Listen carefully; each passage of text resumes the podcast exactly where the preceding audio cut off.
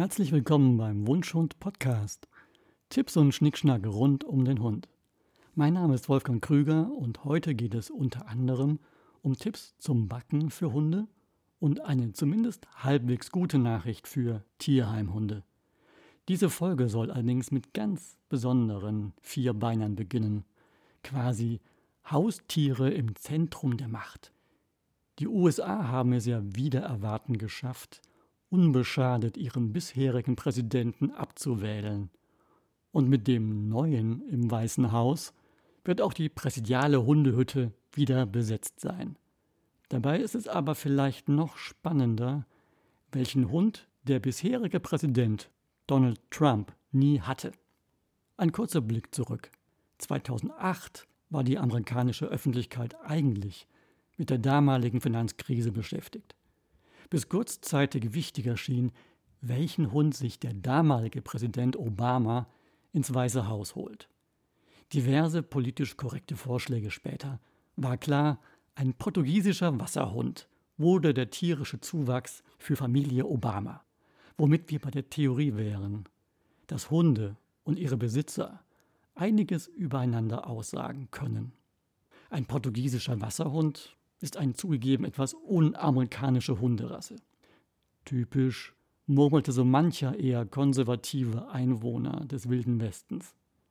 Da half es nicht mal, dass Obamas Hund mit dem netten Hundenamen Bo ganz extra politisch korrekt oder zufällig sogar schwarz-weißes Fell hatte. Für die Wahl des Hundes gab es eine ziemlich einfache Erklärung. Eine der Obama-Töchter hat eine leichte Allergie gegen Hundehaare. Das Fell von portugiesischen Massahunden soll sehr verträglich für Allergiker sein. Und Obama musste ein Problem lösen mit einem ganz privaten Wahlversprechen an seine Töchter. Nach den Strapazen des Wahlkampfes würden sie einen Hund bekommen, egal wie die Wahl ausgeht. Was sagt das über Obama aus? Er konnte wegen der Allergie seiner Töchter eigentlich keinen Hund anschaffen. Und er hat, typisch Obama, versucht, eine Lösung zu finden und scheinbar Unvereinbares zusammenzubringen.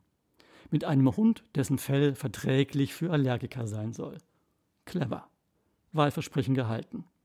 Hätte Obama so eine kreative Lösung doch auch für manche großen politischen Probleme der USA finden und umsetzen können. Donald Trump hatte während seiner Amtszeit keinerlei Interesse an einem First Dog. Warum sollte er auch an einem Haustier empathisches Interesse haben? Das scheint ja bereits gegenüber anderen Menschen nicht besonders ausgeprägt zu sein.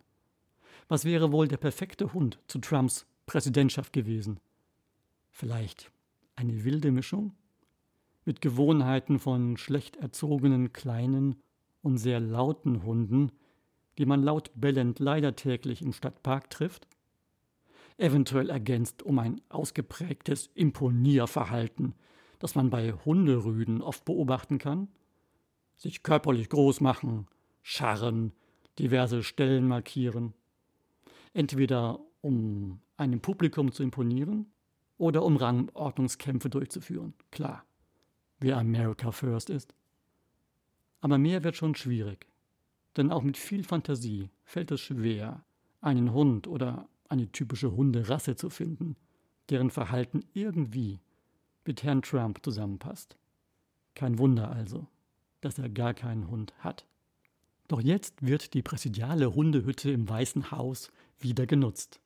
Zu Joe Biden gehören die zwei Schäferhunde Champ und Major, was indirekt auch damit zu tun hat, was damals Obama seinen Töchtern versprach. Der damalige Vizepräsident Joe Biden versprach seiner Frau Jill auch schon 2008 einen Vierbeiner, falls die Demokraten gewinnen würden. Aber ob Schäferhunde ein gutes Omen für Bidens Präsidentschaft sind? Hoffen wir mal, Biden hat Schäferhunde nicht zufällig ausgewählt, sondern weil er sich mit bestimmten typischen positiven Eigenschaften von Schäferhunden identifizieren kann. Hohe Intelligenz, Lernfähigkeit, und einen enormen Arbeitswillen. Wikipedia zumindest zitiert Hunderassestandards zum Schäferhund. Ausgeglichen, nervenfest und selbstsicher sollen Schäferhunde von guten Hundezüchtern sein. Dazu völlig gutartig, es sei denn, sie werden gereizt. Außerdem sollen sie aufmerksam und belastbar sein, um als Begleit- oder Wach- oder Hütehund geeignet zu sein. Na dann, viel Glück, Joe Biden. Und natürlich, ihr Social Media Profis. Bidens Hunde sind bereits jetzt heimliche Stars. Major und Champs sind mit einem eigenen Kanal auf Instagram zu finden. Knapp 70.000 Leute folgen bereits dem Instagram-Account First Dogs USA. Das werden sicher noch einige mehr werden.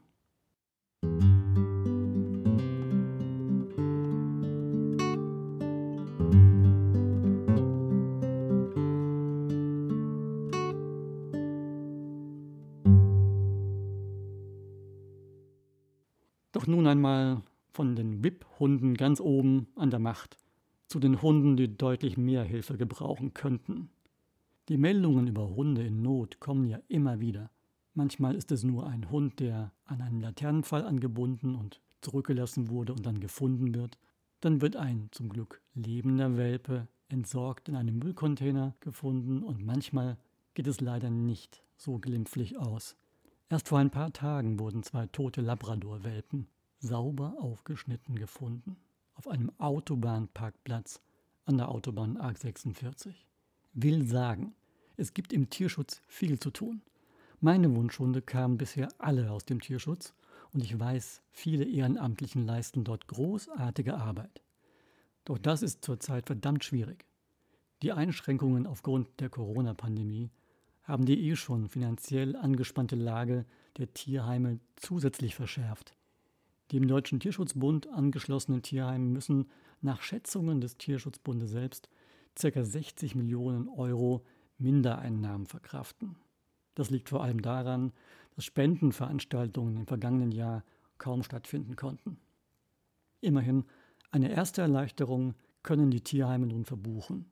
5 Millionen Euro gibt es 2021 vom Umweltministerium des Bundes. Das wird zwar bei weitem wohl nicht reichen, ist aber ein wichtiger Schritt vorwärts. Und helfen kann jeder Tierfreund relativ einfach. Mit dem lokalen Tierheim vor Ort Kontakt aufnehmen. Immer wieder werden aktive Mitglieder im Tierschutz, zum Beispiel als Gassigänger, für Tierheimhunde gesucht. Wer selbst mit seinem Hund ausgelastet ist, kann natürlich immer mit einer kleinen Spende helfen. Wer kein Tierheim direkt vor Ort hat, zum Beispiel einfach online über die Webseite des Deutschen Tierschutzbundes. Apropos aktiv werden. Wir sitzen ja alle zur Zeit der Pandemie so viel zu Hause. Es ist Winter, das Wetter ist kalt. Die beste Zeit also, um zu backen. Und um etwas Neues auszuprobieren. Wie wäre es? Ihr könnt ja einmal auch euren Hund mit euren Backkünsten überraschen. Denn leckere Hundekekse selbst gemacht, das geht einfacher als man denkt. Wir haben heute mal ein Beispiel mit Winterhundeplätzchen. Die überschaubaren Zutaten 250 Milliliter Wasser, 300 Gramm Weizenmehl, am besten Vollkorn, 200 Gramm gemahlene Haferflocken, zwei kleine Becher Naturjoghurt, optional, wer süßen will, ein wenig Ahornsirup und zum Thema Winter ein Teelöffel Kardamom und ein Teelöffel Zimt. Alle Zutaten vermengen und zu einem Teig kneten oder die Maschine machen lassen. Den Teig in Folie einpacken und circa eine halbe Stunde in den Kühlschrank stellen. Dann den Backofen auf circa 200 Grad vorheizen. Teig ausrollen und mit Plätzchenformen einzelne Plätzchen stechen. Backpapier auslegen und Plätzchen auf das Blech und ungefähr 10 bis 15 Minuten backen. Danach die Backofentemperatur auf 50 Grad herunterregeln und die Plätzchen bei leicht geöffneter Backofentür eine halbe Stunde circa trocknen lassen. Dann werden sie richtig schön knackig. So, dann mal viel Spaß beim Backen und zum Abschluss des heutigen Hundeschnacks noch das Hundezitat der Woche. Ein gut erzogener Hund wird nicht darauf bestehen, dass du deine Mahlzeit mit ihm teilst. Er sorgt lediglich dafür, dass dein Gewissen so schlecht ist, dass sie dir nicht mehr schmeckt. Ich hoffe, euch geht's anders. In diesem Sinne, viel Spaß für euch alle mit eurem vierbeinigen Freund wünschen Wolle und seinen Wunschhund. Mehr zu den Themen des heutigen Podcasts und natürlich auch das Rezept findet ihr online unter wunschhund.de.